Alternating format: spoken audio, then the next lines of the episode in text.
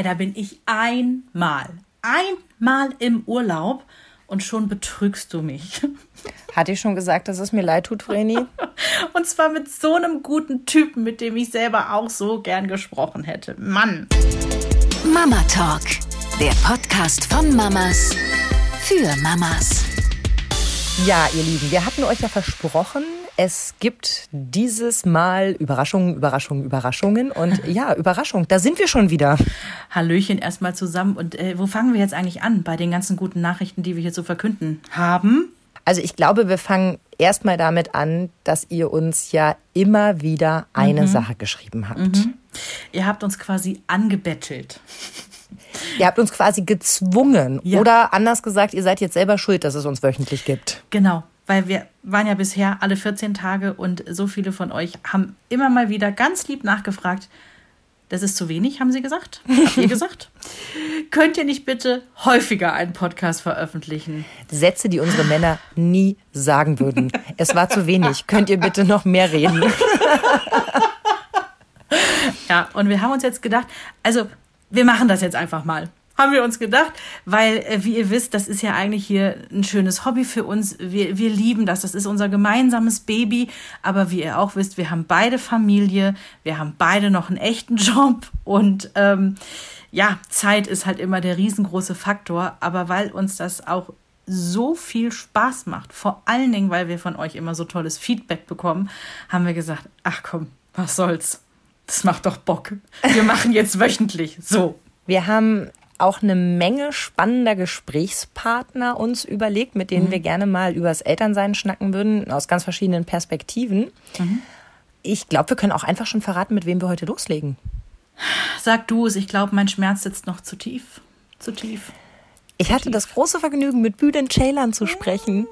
Ja, es ist völlig okay, dass du neidisch bist. Ich wäre umgekehrt auch neidisch gewesen. Ich meine, der Mann ist unfassbar lustig. Der sieht fantastisch aus. Und ähm, wenn ich so auf seine Haare gucke, dann hätte ich mir am besten auch noch ein paar Haarpflegetipps abholen sollen. Aber das habe ich nicht gemacht. Wir haben wirklich über Kinder, über das Kinderhaben, übers Ach, wir haben über so vieles gesprochen, das hört ihr auf jeden Fall später noch. Der hat auch so tolle Augen. Also, wo du gerade diese, wo du gerade auf diese etwas optische Schiene gehst. Ich habe ja schon früher immer gedacht, an guten Tagen, wenn ich ausgeschlafen habe, haha. Und es schaffe mich gut zu schminken, auch die Wimpernzange anzusetzen. Vielleicht sind meine Augen dann ansatzweise so groß wie die von Bülent Ceylan, aber nein, es funktioniert nicht. Ich finde, er hat ja ganz tolle Augen. Also jetzt, wo du es sagst, sehe ich es direkt vor mir, wie ihr Zwillinge seid. Bei der Geburt vertauscht. Aha. ja. Aber als ich ihn das erste Mal gesehen habe, das war irgendwo, ich glaube, in, in so einem dritten Programm halt, ne, wo mhm. gute Comedy läuft. Mhm. Und er kommt so auf die Bühne und moscht sich irgendwie die Haare durch die Gegend. Und ich denke, das wäre der perfekte Mann für meine beste Freundin. Der ist lustig, der hört die gleiche Musik, der sieht gut aus, der hat lange Haare, das ist voll ihr Beuteschema. Ja, ja, ja war leider ein bisschen weit weg, ne? Ja, und mittlerweile dann auch äh, vom Markt. Ja, aber schade. Muss man auch sagen. Also nur um euch so einen kleinen Fahrplan zu geben, wo das hingehen soll. Das ist der Plan, dass wir immer mal wieder auch super interessante Gesprächspartner haben wollen. Die können prominent sein, die müssen aber nicht prominent sein. Also deswegen, wenn ihr euch jetzt denkt, äh, hallo, hallo, meine Geschichte total super, die muss da mal erzählt werden im Podcast bei Sabrina und Verena, schreibt uns. Also ihr habt das in den letzten Monaten und Jahren mitbekommen. Wir haben immer mal wieder Hörerinnen bei uns quasi als Interviewpartner auch gehabt mit ihren Geschichten über ihr Mama sein, über die Kinder, über das, ja, was euch in eurem Leben halt auch so bewegt. Also zögert da bitte nicht, seid nicht schüchtern, wir sind's nur und schreibt uns. Sehr, sehr gerne. Jetzt wollten wir aber noch etwas anderes besprechen. Wir hatten ja letzte ja. Woche schon über unsere Urlaube ein bisschen geschnackt. Mhm. Und du hattest ja im Vorfeld gesagt, du würdest es gerne mal ausprobieren, diesen Urlaub recht handyfrei zu begehen.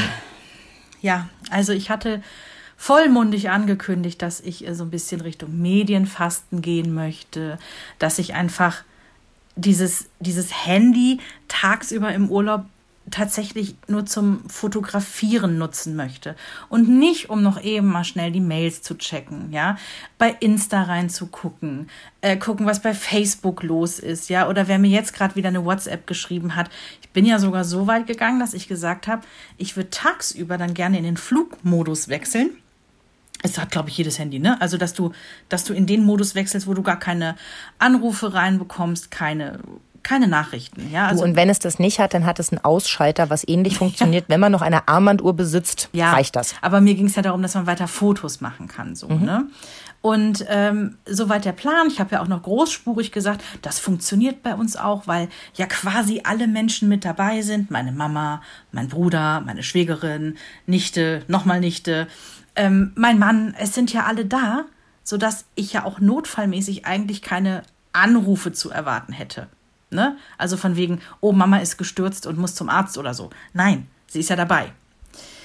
Ja, da wir uns aber in verschiedenen Wohnungen aufgehalten haben, die schon nah beieinander, aber eben nicht direkt irgendwie, also es war jetzt nicht irgendwie Wohnungstür auf über einen Hausflur rüber, sondern wir mussten in ein anderes Gebäude. So, haben wir relativ schnell festgestellt, also es mit dem Flugmodus, das funktioniert nicht weil wir uns über die WhatsApp-Familiengruppe halt andauernd verabreden. Ungefähr 55 Millionen Mal am Tag wird gesagt, in fünf Minuten gehen wir zur Eisdiele. Wer kommt denn da mit? Ah, wir sind jetzt schon am Strand. Kann jemand bitte noch Wasser mitbringen? Ah, wir haben den Strandkorbschlüssel vergessen. Wer kann denn den eben bitte aus der einen Wohnung rausholen? Mhm. Heute Abend übrigens wollen wir Pizza bestellen. Hier ist die ähm, Speisekarte. Könnt ihr schon mal angucken, wer was will? Alles klar. Schreibt doch bitte jeder in die Gruppe rein, wer was will. Jens bestellt dann für alle. Also es wurde quasi quasi alles in dieser WhatsApp-Gruppe kommuniziert. Es klingt wie ein Loriot-Sketch 2.0. also es klingt jetzt anstrengender, als es wahrscheinlich war. Aber ich habe dann gedacht so, okay, also im Flugmodus, äh, das war der größte Bullshit aller Zeiten. Das funktioniert einfach nicht. Hätte ich mir eigentlich auch vorher denken können.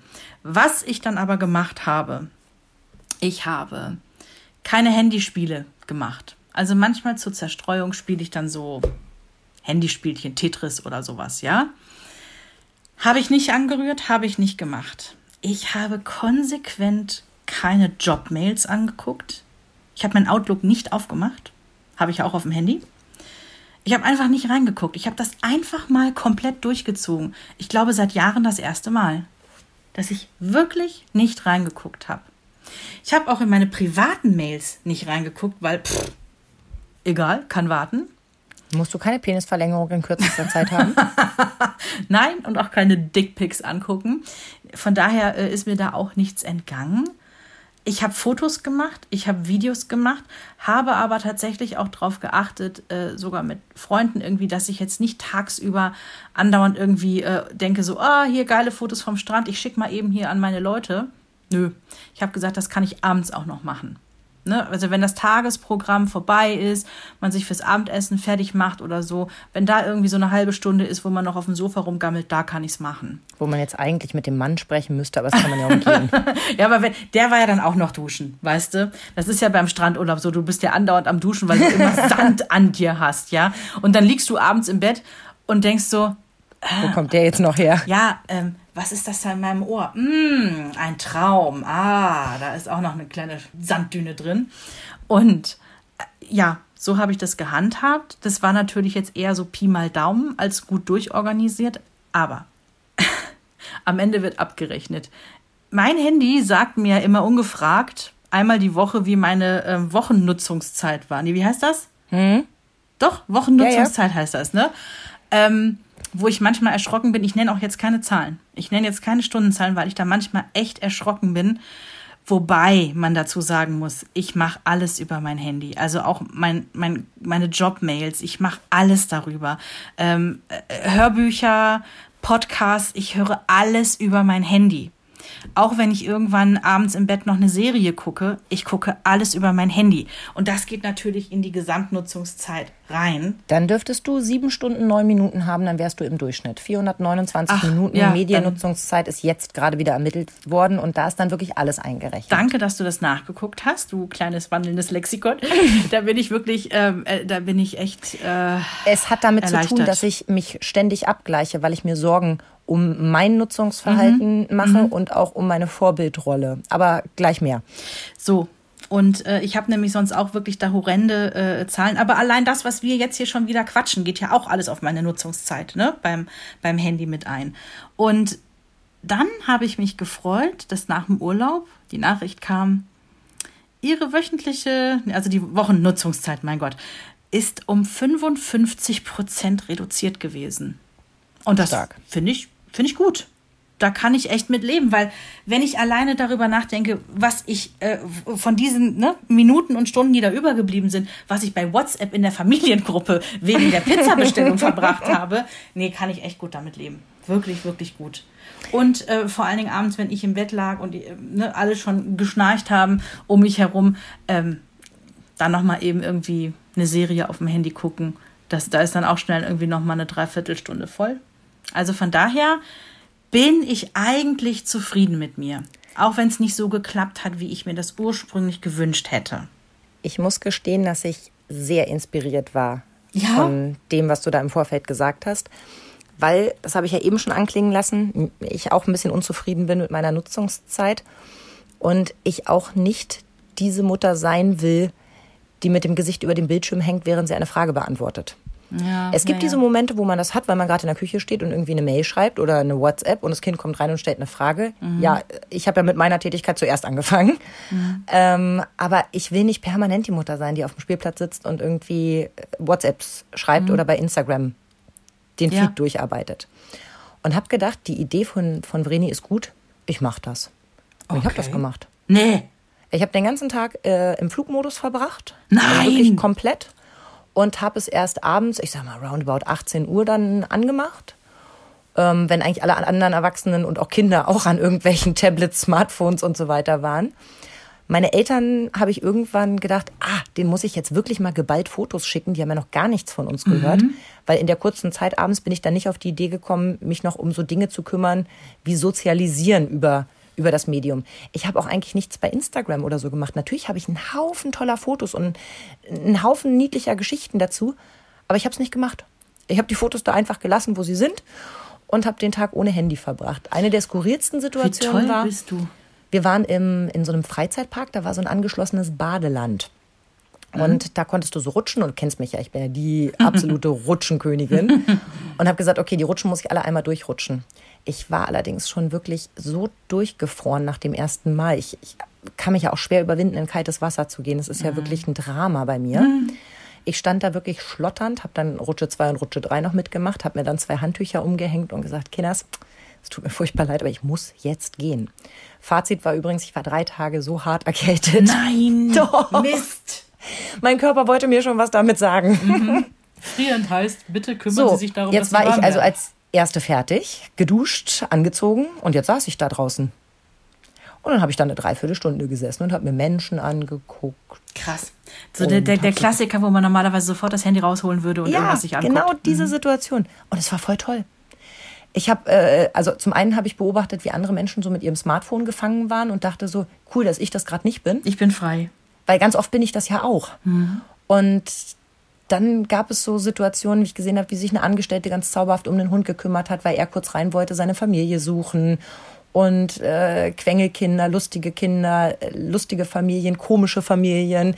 Dann habe ich mir so im Kopf überlegt, was die so für eine Geschichte haben könnten. So, also so, so wie man das früher gemacht Ich hat. wollte gerade sagen, total oldschool. Wir haben das aber alle verlernt, würde ich fast behaupten. Es war voll schön. Und auch dieses wirklich abends dann eigentlich auch nur kurz mal so durchgucken, ob man was verpasst hat und feststellen, nö.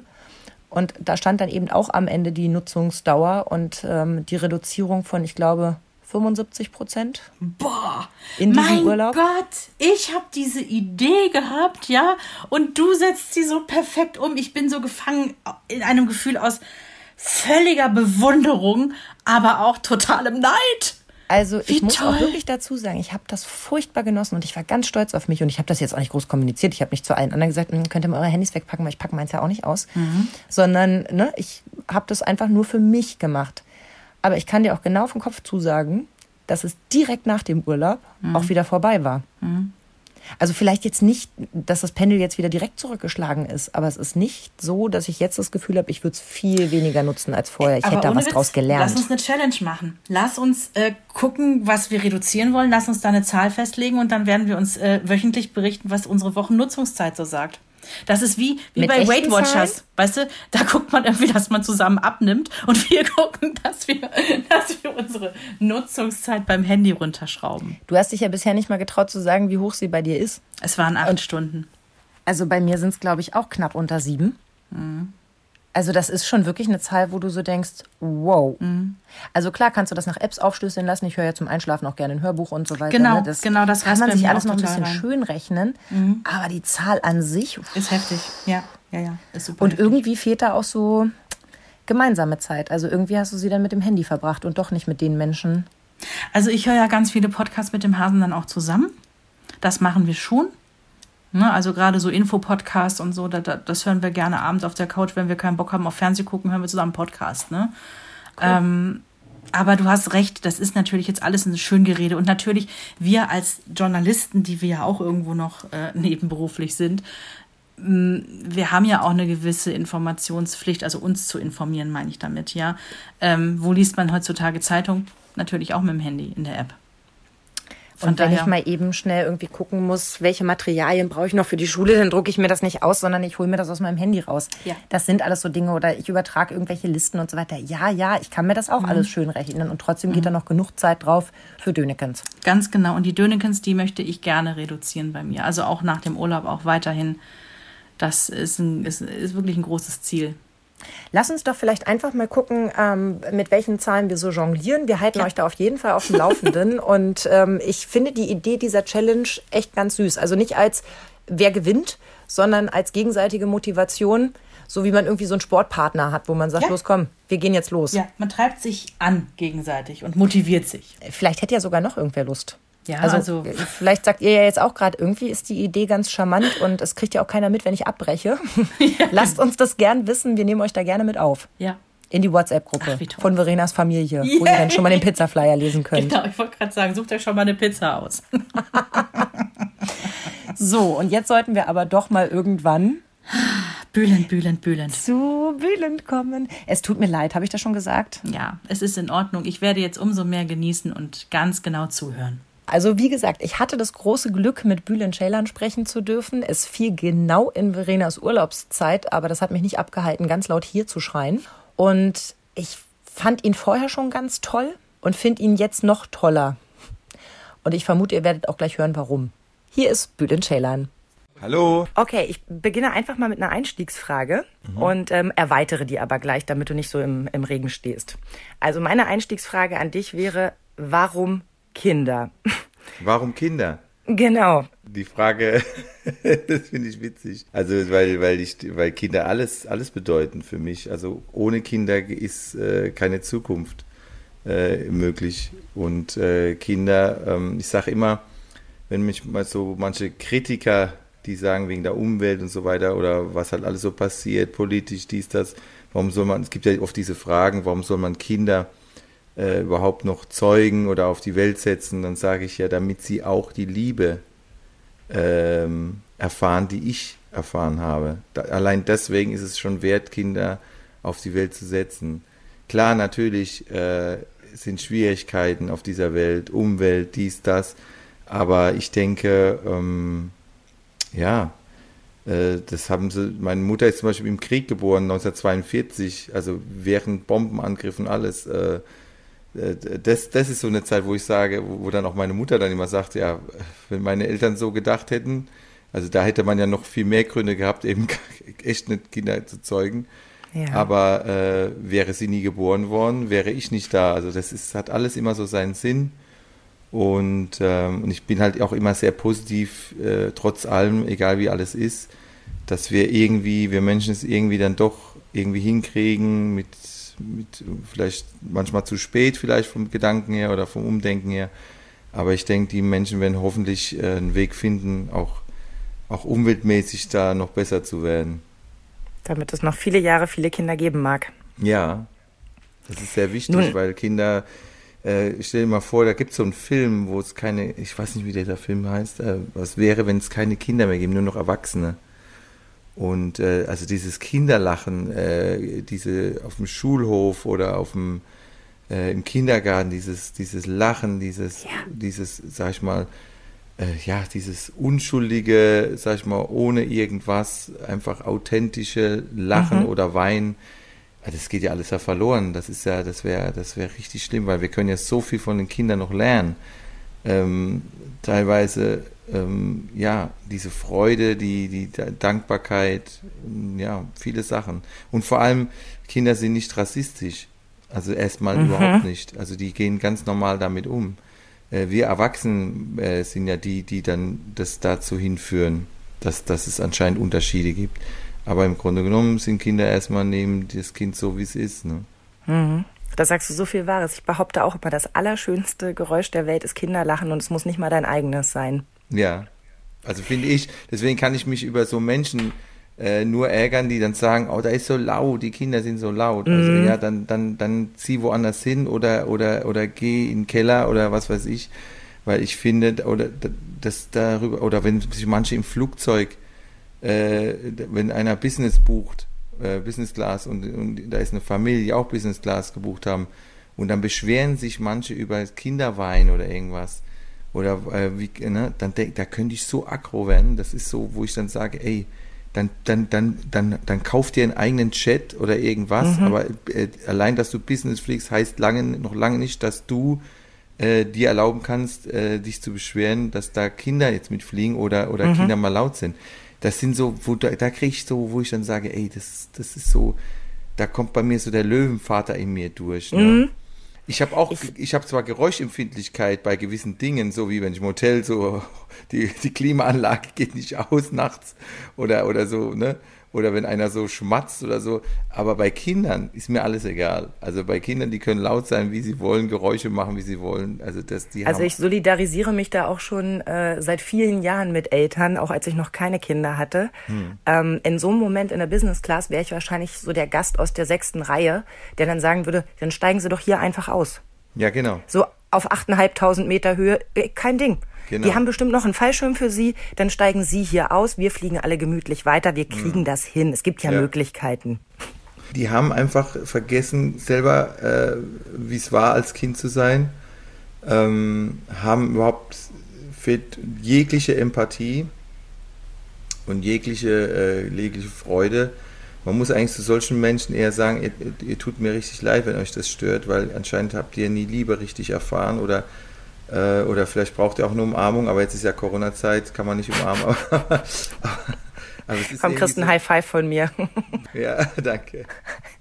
Nee, weil das ist, das sind so Sachen, da, äh, da bin ich auch kein Komiker, da bin ich richtig aggro in dem Moment, weil, weil ich, äh, weil ich sowas natürlich nie gewaltmäßig, aber innerlich so könnte ich mhm. da ausrasten. Äh, ich bin ja absolut gegen Gewalt, um Gottes Willen, aber das nicht falsch verstehen, da ne? muss man immer aufpassen, was man heutzutage manchmal sagt. Aber, aber ich denke, jeder kann es nachvollziehen, dass man da am liebsten so sagen könnte, hey, dann, wie du, du selber gesagt hast, steig doch aus. Äh, hier kriegst du einen Fallschirm und äh, was weiß ich. Aber das sind so Dinge, es wird leider immer solche Menschen geben, die sich über alles Mögliche aufregen, äh, die einfach auch ähm, ja, frustriert sind, ähm, in ihrem eigenen Leben und es irgendwo irgendwas suchen, wo sie es, irgendeinen so Filter suchen, sie es dann rauslassen mhm. können. Aber leider oft ist das der falsche Filter. Äh, dann, ja, ja. Ne, das ist halt das Problem. Dann ist so zielgruppenmäßig, ne? Dann sind es Familien, beim nächsten Mal sind es Ausländer und beim wieder nächsten Mal sind es Fahrradfahrer, was weiß ich. Genau, ja. Also so, Wobei so Hassobjekte. Fahrradfahrer, da muss ich auch manchmal. da, da habe ich auch schon, äh, also vor allem wenn man mal in Münster ist, das sind ja Fahrradterroristen teilweise. Ey, komm, wir sind hier in Hannover. Wir lieben das Fahrradfahren. Da bist ja. du bei mir in einer ganz falschen Adresse. Oh, ey, du bist auch so einer wo ich dann denke immer, ey, also die regen sich richtig auf über irgendwas. Ich, ich fahre richtig normale Einbahnstraße rein und er fährt mir entgegen. Ja, er ist Fahrradfahrer, er darf auch gegen die Einbahnstraße fahren, aber äh, die nehmen sich dann so Platz, wo ich dann denke, ey, ich, ich kann ja schon, was soll ich denn machen? Ich habe halt, wenn du ein Auto fährst, du kannst das Auto nicht schmaler machen. So, und wenn, und, und wenn du dann, wenn du dann einen kleinen Fehler machst, oder, oder was heißt Fehler, oder einfach, es gibt halt einfach Leute, die, äh, da gibt es aber auch richtige Agrofahrradfahrer. Oder wenn man Ja, das stimmt. In Köln zum Beispiel, ich bin gelaufen, Fußgänger bin ich, ja.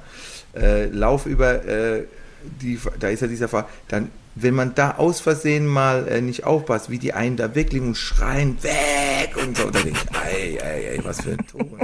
Also da muss ich ja schon sagen, da gibt es auch so ein paar andere. Aber es gibt auch gibt auch sehr nette Fahrradfahrer, die sich auch nett bedanken, wenn man mal Platz macht. Und die sagen dann Dankeschön und so. Das gibt es natürlich auch, Gott sei Dank. Ach, schon mal an Ampelphasen halten, finde ich schon mal sehr sympathisch bei Radfahrern oder auch mal einen Arm rausstrecken, wenn man abbiegen möchte. Ja. Ähm, das hat einfach Vorteile. Ja, das stimmt. Jetzt ähm, engagierst du dich ja nun auch wirklich schon ganz lange, ganz breit äh, für Kinder. Da hast du ja sehr früh irgendwie so drauf gesetzt. Mittlerweile hast du eine eigene Stiftung. Und das finde ich extrem spannend. Also natürlich ist meine Vorstellung, ihr trefft euch so alle sechs Monate mit Monokel im Auge, mit Sherry in der Hand, mit einer Zigarre und dann besprecht ihr so die nächsten Projekte miteinander. Wahrscheinlich läuft es total anders. Überhaupt, wie läuft das? Also man wacht ja nicht morgens auf und sagt so, jetzt habe ich eine Stiftung, jetzt nenne ich die so, tata, willkommen. Nee, es war, es hat sich natürlich so angebahnt, dass man, ähm, dass ich ja immer schon, bevor ich ähm, ja bekannt wurde, habe ich immer gesagt, ich wür würde eigentlich gerne deswegen schon bekannt werden, allein deswegen, dass ich äh, mit meinem Namen anderen helfen kann. Das war schon immer, das, das, das könntest, kannst du meine Freunde fragen, Familie, äh, die sagen, ja, der war schon immer so. Das, also das ist ein, das war nie eine Image-Sache, sondern eher so, ich, eigentlich eher so nach dem Motto, ich, wenn ich bekannt werde, dann kann ich mehr nutzen, kann ich mehr gute Sachen machen. Toller Antrieb. Ja, das war wirklich so. Immer, immer so, äh, das habe ich schon früher immer gesagt. Und das liegt auch daran, dass ich natürlich auch schon äh, erstmal ganz ja, in der Schulzeit irgendwann gedacht habe, ah, vielleicht studiere ich Sonderpädagogik oder sowas. Und äh, dann habe ich erstmal Zivildienst auch noch gemacht, habe mit Behinderten, mit Kindern, mit behinderten äh, Kindern auch zu tun gehabt, mit äh, natürlich auch mit älteren Leuten, also, also soziale Sachen, ne? Bei, bei Johannita. Und ähm, ja genau, mobiler sozialer Hilf, Hilfsdienst hieß das. Ja, und dann irgendwie später dann hier und dort mal natürlich äh, engagiert man sich. Und dann klar, als ich dann äh, so mit der Comedy angefangen habe, dann habe ich gedacht, okay, jetzt kannst du schon ein bisschen was machen. Dann habe ich der AIDS-Hilfe Stift, äh, AIDS-Hilfe geholfen, dann habe ich äh, immer wieder mal Pate gewesen, auch von der einen oder anderen Schule äh, gegen Rassismus, für Integration. Dann, äh, dann kommen natürlich auch manchmal so zur Show auch, äh, äh, was weiß ich, Kinder, die Krebs haben oder auch im Kinderkrankenhaus. Äh, war ich dann mal da und dort Pate und so weiter. Und dann kam halt immer mehr das Gefühl, ey, ich würde gerne mal eine eigene Stiftung machen. Das wäre, das, äh, weil ich ja selber auch Familienvater bin, ne, wo ich sage, das könnte man dann, vielleicht könnten das dann irgendwann auch meine Kinder dann weiterführen, wenn das sich etabliert und und und. Also irgendwas, wo man so, wenn man mal nicht mehr ist, dass man irgendwas hinterlässt. Ne? Toll. Und ähm, ja, und weil ich auch gesehen habe, dass in Deutschland natürlich echt genügend Kinder gibt, denen es auch schlecht geht. Also nicht nur immer, äh, was im Ausland, um Gottes Willen, da gibt's, äh, da kann, spende ich ja auch privat und so, aber, aber ich dachte, meine Stiftung soll sich jetzt erstmal drum kümmern, äh, was hier in Deutschland ist. Weil das kann ich am besten äh, kontrollieren und am besten verantworten, auch äh, wo diese Gelder dann hingehen. Ne?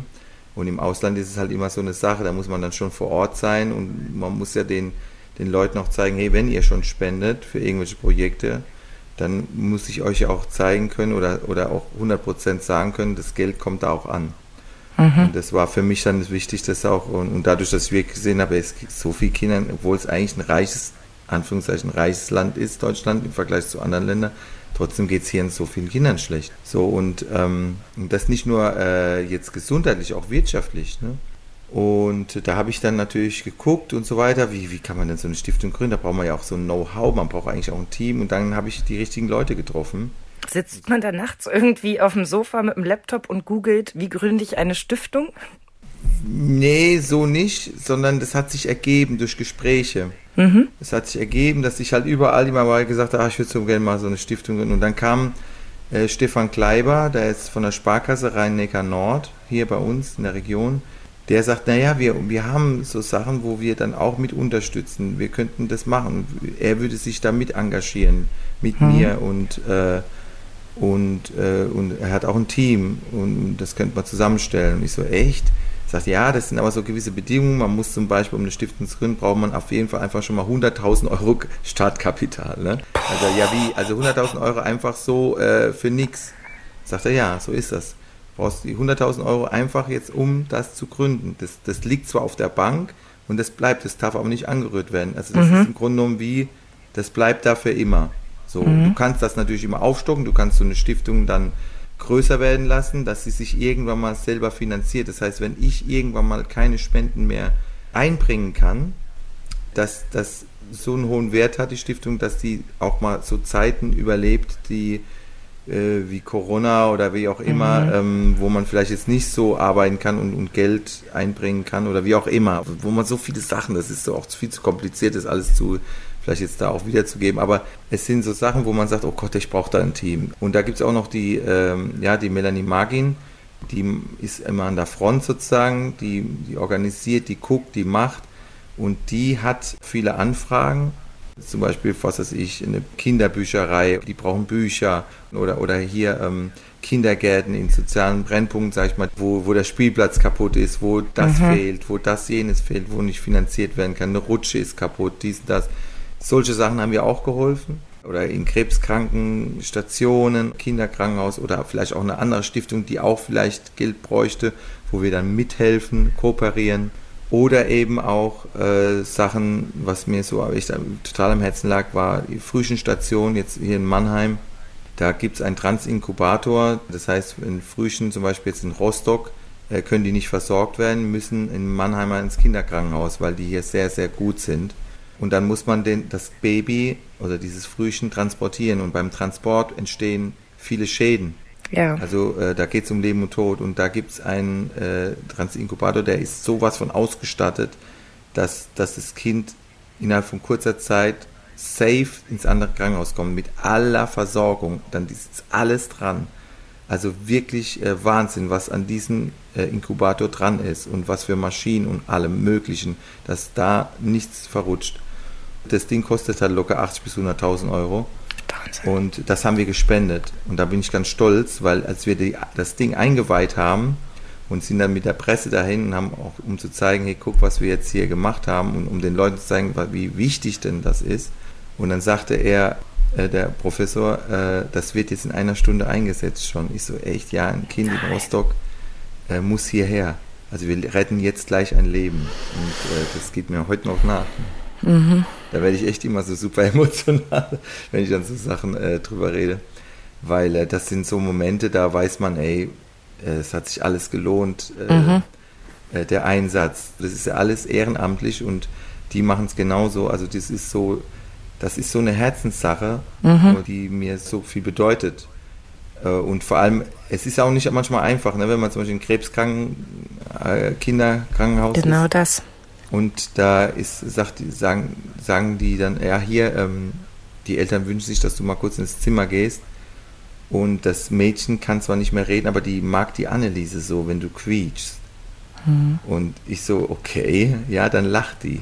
Das wirst du sehen. Die kann nicht mehr sich so bewegen, aber das, das Grinsen kriegt sie da wahrscheinlich, das wirst du erkennen. Und ich so, oh Gott, das ist schon schlimm genug, da reinzugehen. Ne? Und siehst ja. du dieses mit allen Schläuchen und allem das Kind da, so ein kleines Kind. Und dann machst du einfach mal dann die, halt sag ich Hallo, ich habe gehört, du bist so Fan und äh, dann kann er natürlich nicht antworten.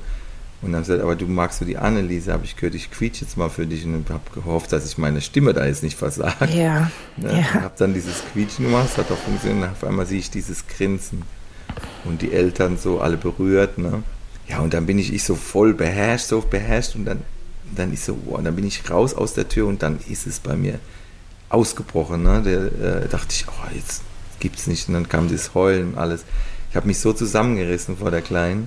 ja, und auch vor den Eltern, weil man sich in dem Moment sagt, wer bin ich, dass ich jetzt hier weine? Ihr ja, müsst ja. es ertragen. Das geht so ans Herz, ja. dass man sagt, oh, was, was für einen Job ich da eigentlich noch mache. So, vor allem, wenn man dann, also ich habe einmal das gemacht, dass ich auch dann noch abends auftrete. Das ist natürlich auch manchmal, manchmal ist es trotzdem, geht es halt nicht anders von der Zeit her, aber manchmal denke ich, oh, hätte ich lieber das an einem anderen Tag gesetzt, weil es mich manchmal doch mehr mitnimmt. Also ich bewundere immer mhm. alle, die da jeden Tag arbeiten und mit solchen Kindern zu tun haben. es, äh, das ist natürlich super, super wichtig, aber diese Menschen, die müssten viel mehr bezahlt werden dafür, was die für einen Job da machen, wenn ich überlege, was manche Krankenschwester oder was weiß ich da äh, monatlich, was die sich alles da ähm, psychisch und emotional, Ja. was die da mitschleppen, das geht ja nicht so spurlos an einem vorbei. Also das ist schon, das müssen wir, ich meine, klar, in der Corona-Zeit haben wir gemerkt, was, wie wichtig die alle sind, aber ich hoffe, dass man das auch, auch in der Zukunft immer sieht, was, was diese Menschen da auch im Krankenhaus oder diese Krankenschwestern, diese Betreuerin, Erzieherin, was die da alles, was die da alle leisten. Ne? Das ist ja, Ja. für diese Kinder oder für diese Menschen. Also es ist schon, oder, oder Kinderhospiz ist ja nochmal eine ganze, dabei bin ich ja auch Pate, Sterntaler. Da gibt es Kinder, die kriegen fast nichts mehr mit. Die sind so, die, die werden auf jeden Fall alle sterben. So, das weiß man schon, Kinderhospiz. Das ist so das Endstufe. Aber die, für die Eltern bedeutet das unheimlich viel, wenn man dann kommt. Das ist es halt. Es ist so für die Angehörigen super wichtig. Dann, ne, man könnte ja behaupten, ja, aber das Kind kennt dich ja wahrscheinlich nicht mehr, weiß gar nicht, wer du bist. Ja, mag sein, aber die Eltern, die sich das wünschen und für die, die brauchen ja jeden Tag die Kraft, da Ja. hineinzugehen, äh, ihre eigenen Kinder zu. Wenn dann jemand so wie ich kommt und die, da freuen die sich, dann lachen die. Ich war ja schon ein paar Mal da.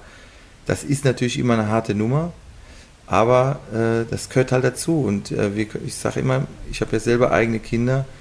Ich bin jeden Tag äh, super äh, dem lieben Gott dankbar, ähm, wenn, wenn, wenn alles so gut ist, wenn alles gut geht, wenn nichts passiert. Äh, man muss eh jeden schönen Moment genießen. Die schlechten kommen sowieso, sage ich immer. Und deswegen, deswegen ähm, liebe ich auch meinen Job so sehr. Ich gehe auf die Bühne.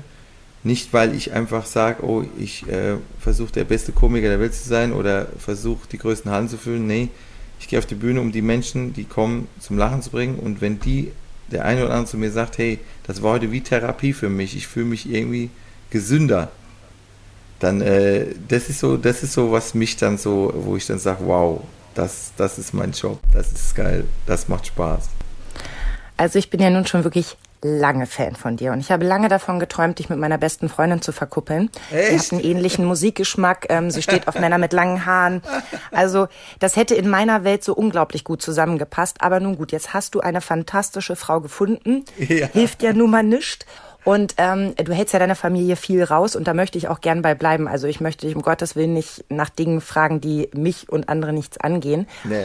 Ähm, ich habe hab eh mein, grob- ich hab ja, ich hab ja ein Buch geschrieben, das kommt im September raus. Das heißt, Ah. ja, das heißt Ankommen, aber wo war ich eigentlich? Ja. Und in dem Buch, da kommt meine Frau auch mal vor. äh, Oh, wie sogar in einem schön. ganz wichtigen Kapitel, obwohl meine Frau das nicht wollte. Und äh, weil sie nie gerne irgendwo in den Mittelpunkt gerückt werden Mhm. möchte oder nie irgendwie. Aber ich habe gesagt, Schatz, jetzt ist der Zeitpunkt, wo du äh, dich nicht durchsetzen wirst. Na mein Gott, sie kennt dich nun auch lang genug und gut genug zu wissen, wo sie mal kurz die Zähne zusammenbeißen muss. Ja, weil ich habe gesagt, ich kann gerade jetzt, wenn ich so eine Biografie schreibe, kann ich dich da nicht raushalten, weil du so entscheidend bist in, man, in den ein oder anderen Momenten. Weil Ankommen ist für mich ja auch nicht irgendwie, und das erzähle ich auch in diesem Buch, man könnte denken, Ankommen, ach so, ja, äh, äh, vom beruflichen her und so, ja, auch irgendwo, aber eigentlich nicht. Wenn man denkt, oh, man hat jetzt eigentlich die, die Hallen, man hat das, wo, wohin so, und man denkt, aber irgendwas ist noch nicht in meinem Leben richtig. Und, äh, und genau der, den, den richtigen Partner zu finden dann oder die Frau, äh, ich hatte ja auch den einen oder anderen Versuch in meinem Leben natürlich. Und dann, wenn man dann aber auf einmal dann den, wirklich die richtige trifft, dann kommt man wahrscheinlich äh, auch an und muss natürlich das auch pflegen und so weiter, ist ja klar, aber, aber dieses, äh, wie es da hinkommt und warum, da habe ich natürlich ein bisschen die Karten so ein bisschen mehr auf den Tisch gelegt, ohne jetzt, äh, also ich, ich, ich zeige jetzt sie nicht im Buch, also kein Foto oder kein, auch meine Kinder sage ich jetzt auch nicht, wie die heißen, aber ihren Namen sage ich schon, weil natürlich immer manchmal der ein oder andere Name da im, in der Presse manchmal rumläuft und dann denke ich, ne? ich kann jetzt nicht, äh, da denke ich immer so, nee, Schatz, ich muss mal jetzt, ich, ich gehe ich mal in die Offensive, weil mich das auch stört, dass da Ja. immer wieder ein, irgendein, irgendein komischer Name da steht oder, oder irgendein anderer Name, wo ich dann denke, hä? Oder, oder letztens haben die äh, mich fotografiert äh, haben gesagt, guck mal, so lang, äh, Bülent ist auch schon sehr lang mit seiner Frau zusammen und dann steht, ist neben mir Josephine Preuß. Die, äh, das Foto habe ich gesehen. Ja, ich habe das Foto gesehen. Du kannst es sogar googeln. Ja. Ähm, ist, ist Bülents Ehefrau Josephine Preuß und du denkst so, seid ihr doof? So also guck dumm. dir doch einmal kurz die Filmografie an und sprechen wir danach doch noch mal kurz miteinander. Ja, das ist so dumm. Und, ich, und dann Josephine wollte das eigentlich fast schon posten. Ich sage, nee, komm, dann wächst du wieder schlafende Hunde. Aber ich habe gesagt, hey, aber eigentlich ist es so, so witzig, ne? Das ja. wäre genauso wie wenn ich, äh, ich habe mit Helene Fischer äh, äh, einen Auftritt gehabt, ne? Ja. Mit, äh, die, dieses Atemlos 2019 in Heavy Metal mhm. Version. Mhm, ich kenne es. Ja, genau. Und es war echt geil. Das hat auch Spaß gemacht. Und ich habe extra noch gesagt, hier ist das neue Paar, Helene und der Türk. Und da habe ich gesagt, mal gucken, ob das in der Presse ist. Aber das haben sie dann doch ein bisschen, haben sie dann doch gemerkt, dass es ein Gag war.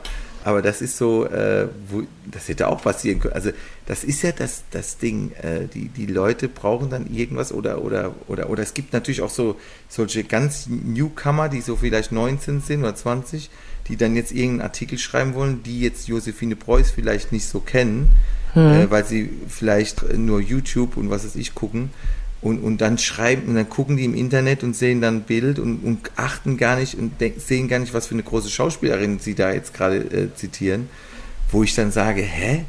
Da sage ich dann immer, oh, schlechter Journalismus, ne?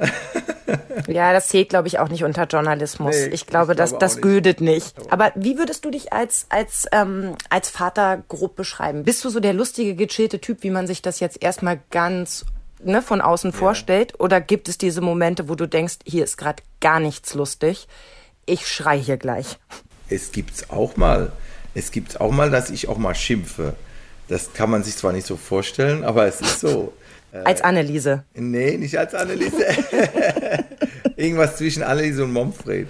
Aber ich denke, aber ich bin, natürlich äh, lacht mein, manchmal mein, mein, mein Sohn vor allem dann, äh, wenn ich dann auch mal schimpfe, weil ich dann anscheinend so ein komisches Gesicht mache. Und dann, sagt, und, sagt, und dann verkrampft er sich so das Lachen. Dann denke ich, was ist, aber hör jetzt auf zu lachen. Also, dann schafft ihr es nicht so richtig, ne? ja, also irgendwie äh, sagt er, naja, Papa, so, ich, mach, ich kann doch nichts dafür, ich kann das Lachen nicht verhindern. so, ne. Aber es gibt auch Momente, wo, wo, es dann, wo, wo es dann wirklich mal ernst wird und dann wissen die Kinder das auch. Hm. Ähm, das, ist, äh, das ist zwar nicht oft, Gott sei Dank, aber äh, das kann auch mal äh, passieren. Ne? Aber natürlich immer, ähm, also wenn ich mal wirklich zu laut sein sollte, dann, dann habe ich auch schnell ein schlechtes Gewissen. Mhm. Obwohl ich vielleicht im Recht war, mhm. ja, aber trotzdem denke ich dann, äh, ne, jetzt muss ich aber auch mal entschuldigen. Ist nicht der richtige Weg, so will man nicht kommunizieren, nee, ne? So möchte, ich sage auch, dass ich mag mich selber gar nicht so, wenn es jetzt so laut war. Mhm. Und das mag ich gar, also es ist eigentlich, eigentlich bin ich, glaube ich, schon, also meine Frau hat immer gesagt, ich habe ja auch noch eine, eine, eine, große Tochter aus erster Ehe und da sagt meine, meine Frau damals schon, als sie, als sie mich kennengelernt hat, wie ich zu meiner, also weil das war das erste so, ne, wenn man so, wenn man auch, wenn man getrennt ist und man hat, man hat dann irgendwie uns und ich, normalerweise sagt man, da müsstest du eigentlich die nächste Frau einfach erstmal kennenlernen, aber ich habe gleich von meiner großen Tochter erzählt. Und das könnte ja auch nach hinten losgehen, ne? wenn man eine andere, also wenn man. Ja, aber dann ist es auch nicht die richtige. Genau, und ge super, genau so war es, dass ich dann, äh, dass sie gesagt hat, äh, sie hat sich deswegen auch unter anderem so, weil ich so ein guter, guter Vater bin.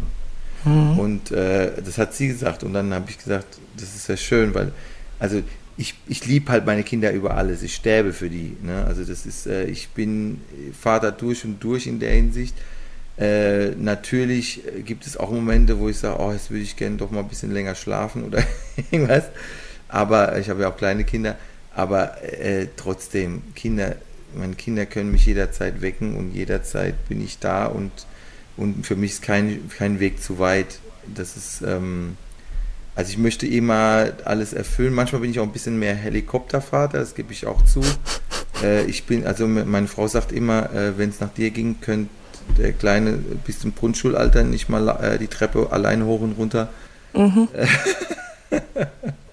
aber also jetzt ein bisschen übertrieben. Ach Quatsch, ich weiß. Aber, aber, aber es ist schon so, ähm, dass ich da schon mehr so wie meine Mutter bin. Achtung, Achtung, ah, ah oh nee, nicht so weit, ah, oh nee, ach, nicht schon wieder am Baum hochklettern, pass auf. Und, also da bin ich schon so, also so gehe ich schon in diese Richtung, äh, ein bisschen wie meine Mutter.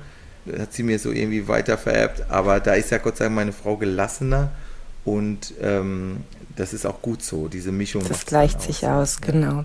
Du, und da du wohl geraten bist, äh, ich kann es nur noch mal unterstreichen, darfst du bestimmt gerne weiter ein bisschen wie deine Mama sein.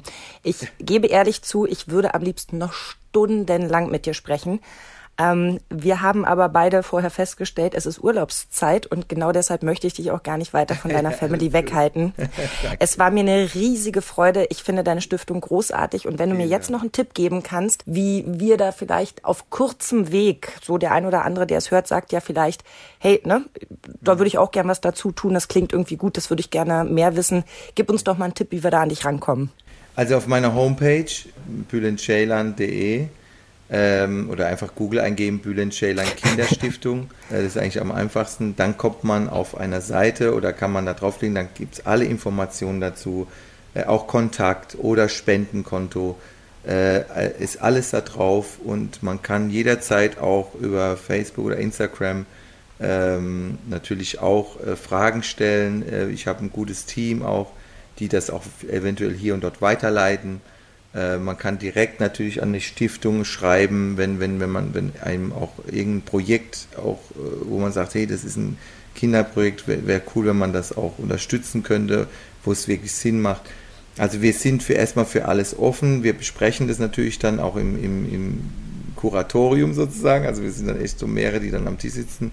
Unter anderem eigentlich auch Hansi Flick, der auch immer noch in meiner Stiftung ist, aber natürlich jetzt als Bundestrainer äh, weniger, also weniger Zeit hat natürlich, aber er, er will immer noch wissen, was geht ab und so weiter. Wir sind auch Toll. befreundet.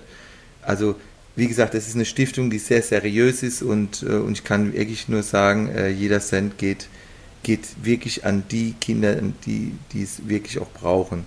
Und ähm, ja, da stehe ich halt auch wie, wie, oder wie der von Hip immer sagt, Steh, hier stehe ich mit meinem Dafür stehe ich mit meinem Namen, ganz genau. Hey, und wo Bühler Ceylan draufsteht, kann ich sagen, ist Qualität drin. Jedenfalls äh, kann ich das über deine Programme sagen. Du bist ja sehr sexy im Moment äh, schon fast unterwegs. ähm, ey, Hut ab vor dem Coverbild, ne? Ja, cooles Objekt, ne? also, Hut ja, ab. Ich, ich meine, kann man machen. Also ich bin begeistert schon mal in, in Vorfreude, ob ich das auch live auf der Bühne zu sehen bekomme. Ich weiß ja, dass du am 11.11. .11. Ja. in Celle bist. Genau. Die Kölner so, hä, da kann man doch nichts anderes machen als Karneval feiern. Wir Norddeutschen so, hä, an dem Abend kann man machen, was man will. Aber in Hannover, also in eurer Gegend ist es eh, äh, da passt es doch dann ganz gut. Da ist doch nicht so viel Karneval, oder? Ja, wir sind ein bisschen zurückhaltender.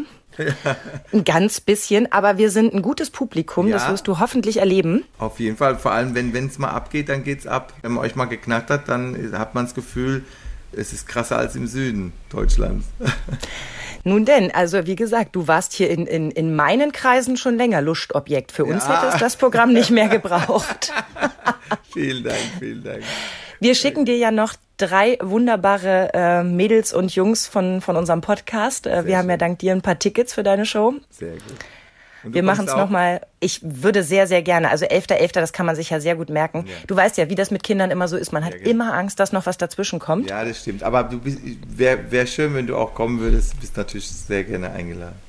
Herzlichen Dank. Also wir machen das alles noch fix auf Instagram oder Facebook. Jetzt wünsche ich dir erstmal ein paar schöne Urlaubstage und bedanke mich ganz, ganz herzlich für die tolle, Danke. ja, fürs tolle Gespräch. Danke und dir auch alles Gute, ja? Tschüss. Ciao. Oh, das ist aber auch ein guter Typ. Und mhm. weißt du, weißt du was, Sabrina? Er ist so das klassische Beispiel dafür. Super toller Typ, guter Mann. Und dann lernst du so die Papa-Seite von ihm kennen und findest ihn direkt noch ein bisschen besser. Mhm. Oh, schönes Ding. Also ich bin auch wirklich total hin und weg und äh, finde, er hat so unglaublich viele kluge Sachen gesagt. Und was ich halt mag, ist, ja, er schaut halt über seinen Tellerrand. Mhm. Und äh, das ist etwas, was ich immer toll finde und was ich immer inspirierend finde, auch mal zu überlegen, wo kann ich vielleicht noch mal einen Schritt weitergehen. Man muss ja jetzt nicht gleich eine Stiftung gründen, aber vielleicht im Kleinen ja. irgendwo ein Stück weit mit anzupacken. Finde ich richtig klasse. Und hatten wir eigentlich schon erwähnt, dass wir jetzt wöchentlich kommen? Stimmt, da war doch was. Neues Intro, neue Sendezeiten. Aber wir bleiben die Alten. Ja, wir bleiben die Alten. Wir kommen also quasi in sieben Tagen dann schon wieder zu euch und haben dann ein Thema mitgebracht, äh, das ich würde jetzt mal vorsichtig behaupten, schon ein Riesenaufreger ist. Der Vorstoß kommt aus China. Da wird gesagt, drei Stunden Gaming die Woche reicht für Kinder. Mehr gibt's nicht. Und wir legen auch gleich mal fest, wann. Freitag eine Stunde, Samstag eine Stunde, Sonntag eine Stunde. Ja. Was wir davon halten, ob die Idee nicht vielleicht sogar ganz fruchtbar sein könnte, wenn man länger drüber nachdenkt, das werden wir nächste Woche besprechen. Wenn ihr aber jetzt schon Bock habt, uns eure Meinung mitzuteilen, ja gerne. Ihr findet uns auf Facebook und natürlich auf Instagram, wenn wir denn nicht gerade das Handy aushaben. Flugmodus. Also, bis nächste Bis Woche, ihr nächste Lieben. Woche. Mama Talk, der Podcast von Mamas für Mamas. Eine Antenne Niedersachsen Produktion.